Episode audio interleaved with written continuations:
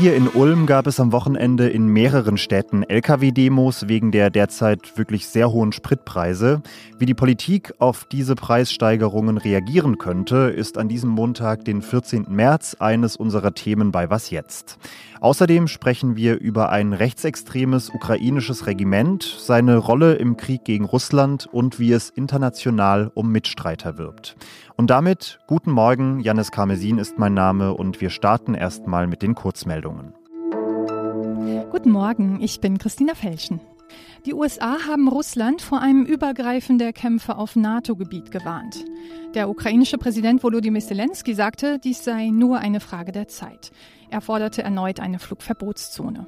Gestern Morgen hatten russische Truppen einen ukrainischen Stützpunkt nahe der polnischen Grenze angegriffen. Russland soll China um militärische Ausrüstung und Wirtschaftshilfen gebeten haben, wie US-Medien berichten. Die USA warnen die chinesische Regierung vor ernsthaften Konsequenzen, sollte sie einer solchen Anfrage nachkommen. Heute trifft Joe Bidens nationaler Sicherheitsberater Jake Sullivan den obersten chinesischen Außenpolitiker Yang Jiechu. Während der Parlamentswahl in Kolumbien sind mindestens zwei Soldaten bei Bombenanschlägen getötet und weitere verletzt worden. 73.000 Soldaten waren im Einsatz, um Wählerinnen und Kandidatinnen zu schützen. Das linke Bündnis Pacto Historico wurde ersten Ergebnissen zufolge in beiden Kammern stärkste Kraft. Die Wahl gilt auch als Stimmungstest für die Präsidentschaftswahl Ende Mai. Dabei tritt unter anderem Ingrid Betancourt an. Sie wurde während ihrer ersten Kandidatur vor 20 Jahren von den FARC-Rebellen entführt. Redaktionsschluss für diesen Podcast ist 5 Uhr.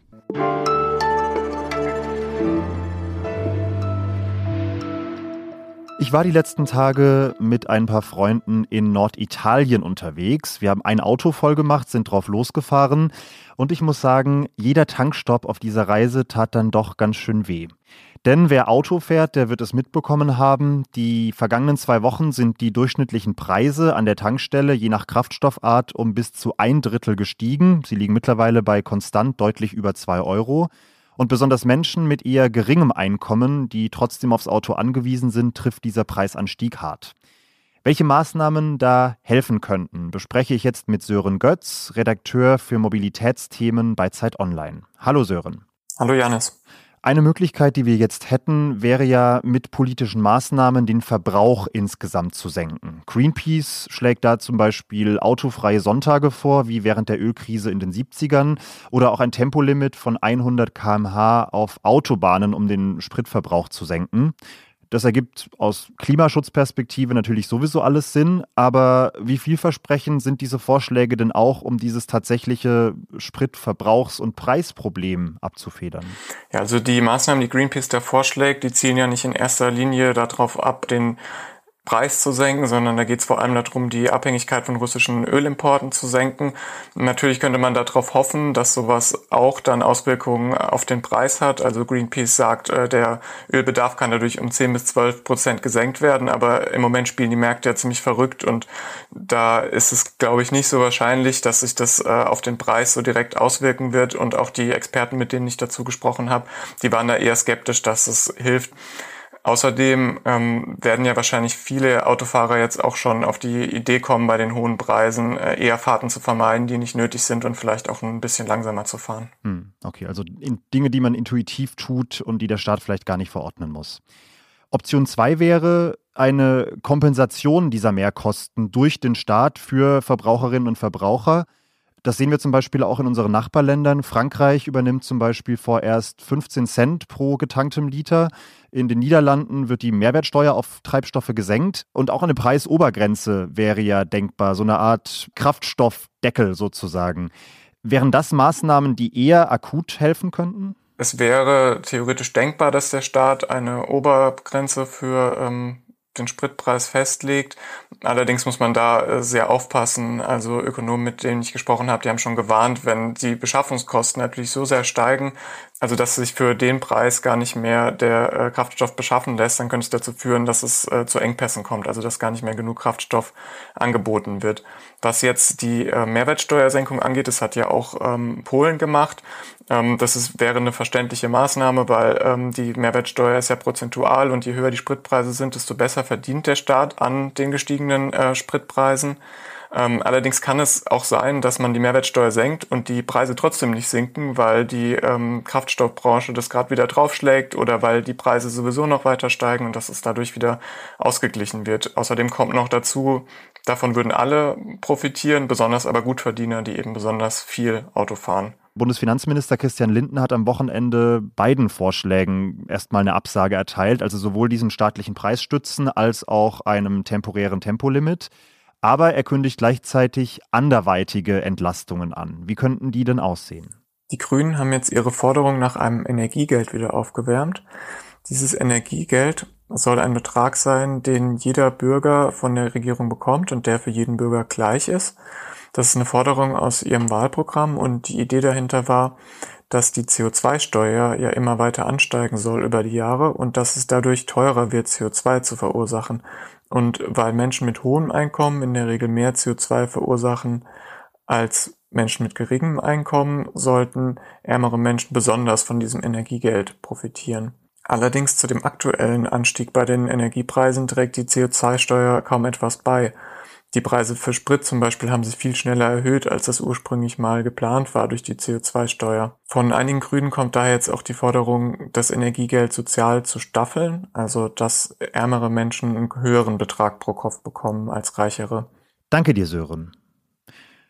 Und noch ein Nachtrag, den habe ich jetzt im Nachhinein aufgezeichnet, deutlich nach dem Gespräch mit Sören. Am späten Sonntagabend berichtet nämlich die Bild-Zeitung, dass die Bundesregierung offenbar plant, ähnlich wie in Frankreich, einen Pauschalbetrag pro Liter zu übernehmen, um die Spritpreise für Autofahrerinnen und Autofahrer zu senken. Der Preis soll damit auf unter zwei Euro pro Liter sinken. Bestätigt ist diese Information allerdings noch nicht.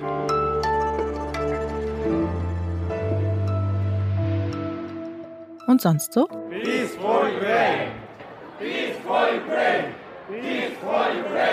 Vor Beginn der Paralympischen Spiele in Peking haben Sportlerinnen und Sportler aus der Ukraine gemeinsam mit Konkurrenten aus anderen Ländern in Peking für den Frieden demonstriert.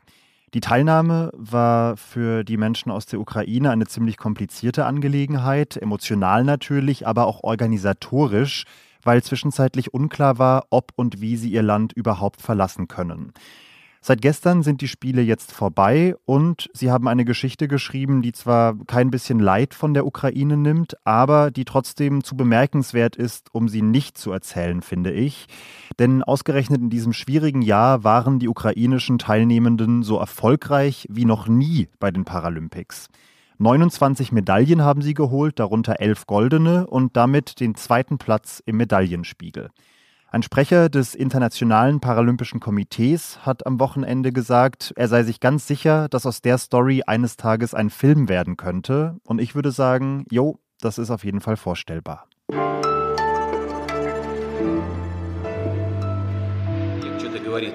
чем с этой шайкой наркоманов и неонацистов, которая засела в Киеве, die Ukraine behauptet, Wladimir Putin hier werde von Nazis regiert. Das Land von diesen zu befreien, führt er als eine Rechtfertigung an für seinen Angriffskrieg in der Ukraine.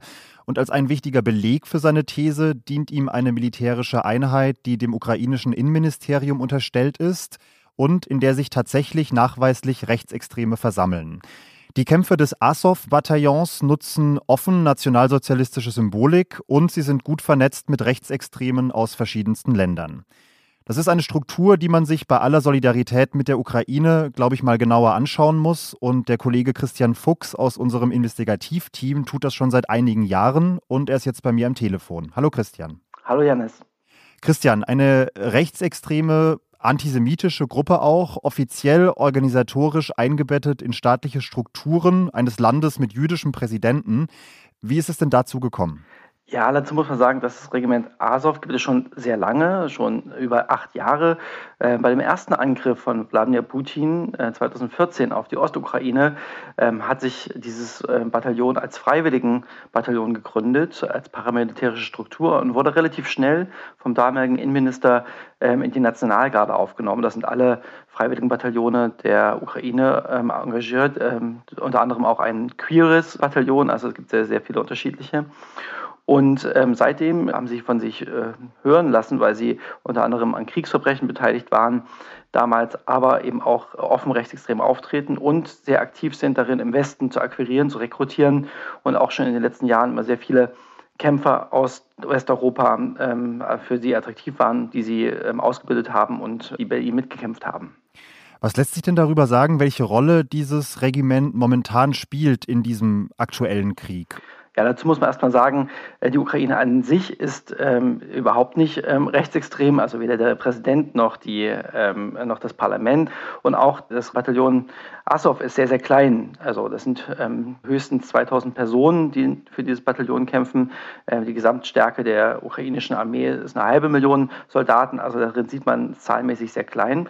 Sie sind äh, derzeit eingesetzt in der Hafenstadt Mariupol, verteidigen dort ähm, eben diese Stadt, wie sie auch schon 2014 verteidigt haben. Und äh, aktuell haben wir zum Beispiel heute erfahren, dass sie angeblich sechs Panzer der Russen erobert haben und zwölf russische Soldaten erschossen haben.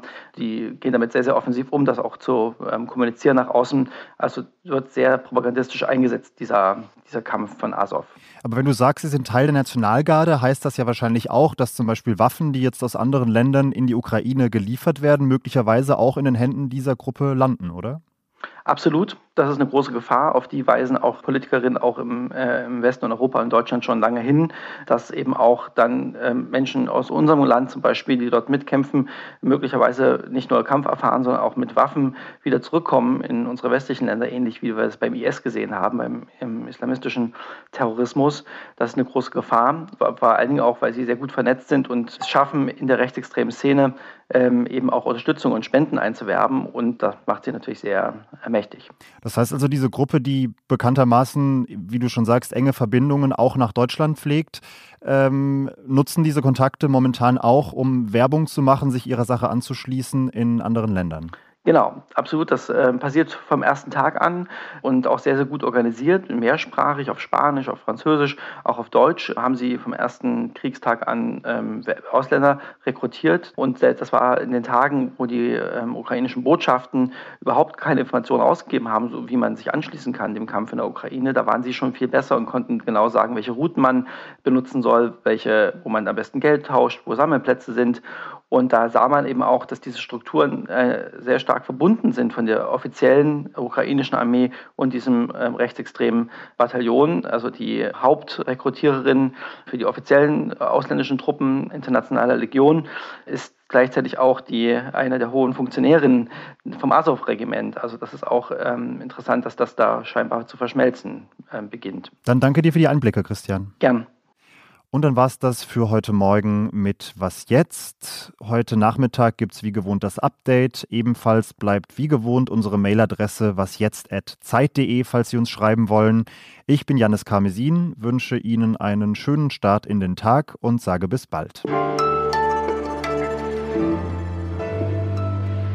Ja, ja, ich weiß, so eine lange Autoreise in diesen Tagen ist natürlich nicht gerade vorbildlich, aber zur Kompensation habe ich heute zumindest die Heizung ausgelassen und diese Folge in einer eiskalten Wohnung produziert.